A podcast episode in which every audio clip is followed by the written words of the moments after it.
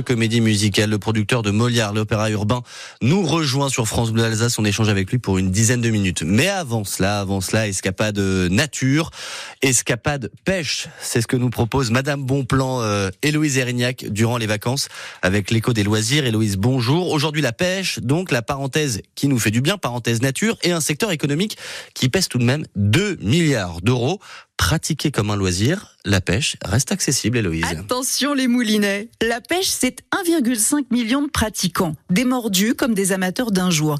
En fait, il y a deux types de pêcheurs, ceux qui adhèrent à une association et pratiquent fréquemment, et les curieux, les occasionnels. Le public serait quand même plutôt un public familial, donc des gens qui viennent en vacances ou qui viennent là passer un petit moment de découverte. Lui, c'est Philippe Bernays, directeur de la Fédération des stations vertes. Et oui, car la pêche, c'est comme le ski. Il y a des stations pour ça. Et dans la fédération de Philippe Bernays, on en compte quelques-unes. Mais, contrairement au ski, la pêche est un loisir accessible au petit budget. Plus besoin d'être adhérent d'une association locale. On peut très bien prendre une carte de pêche pour une journée pour aller regarder, découvrir et s'essayer à taquiner le goujon.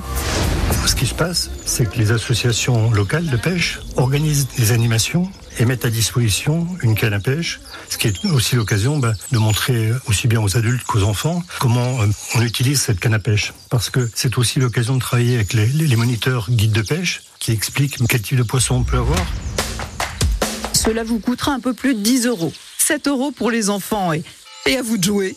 Et si ça vous plaît, vous pourrez tester des sites aménagés pour la pêche, en famille ou entre amis. On les appelle les parcours de pêche.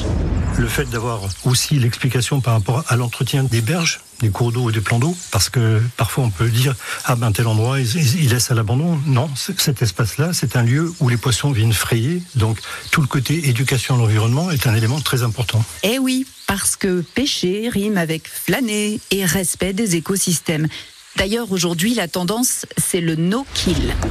Le but n'est pas de pêcher pour manger, et c'est là aussi parfois la différence entre un certain public par le passé qui euh, pêchait, avait son coin de pêche, mais voulait voir personne d'autre. Et voilà, la pêche, c'est l'occasion de se familiariser avec les poissons, la nature, et de se dépayser sans trop dépenser. France Bleu, l'écho des loisirs. L'écho des loisirs signé Louise Erignac en réécoute sur francebleu.fr Alsace et pour aller plus loin sur la pêche, il y a les eaux bleues, les coins de pêche dans la région, les techniques, les poissons en Alsace, tous les bons conseils avec notre expert David Piron.